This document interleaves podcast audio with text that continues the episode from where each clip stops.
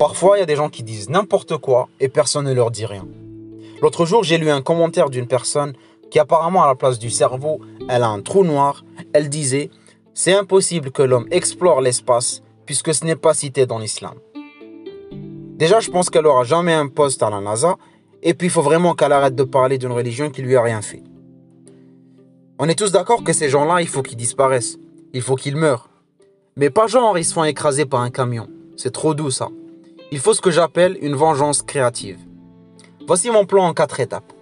Premièrement, je vais créer une start-up qui s'appellera Oxitech. Avec une technologie révolutionnaire, je ferai des années de recherche sur le cerveau et les nanotechnologies pour créer une puce qui génère de l'oxygène à partir de l'intelligence humaine. Plus tu seras intelligent, plus tu pourras créer d'oxygène et ça sera un véritable succès. Deuxièmement, avec l'argent que je vais gagner, je deviendrai actionnaire chez SpaceX, l'agence d'Elon Musk qui veut créer le tourisme sur Mars. Patience, on y est presque. Troisièmement, j'offre un voyage à tous les Algériens sans exception pour Mars. Bien sûr, personne ne refusera puisque tout sera gratuit.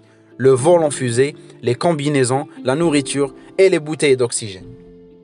Quatrièmement, sur Mars, quand la bouteille d'oxygène sera HS, tout le monde demandera de l'oxygène en plus. Et devine quelle entreprise aura une annexe sur Mars qui distribuera des puces révolutionnaires? Eh oui mon pote, Oxitech.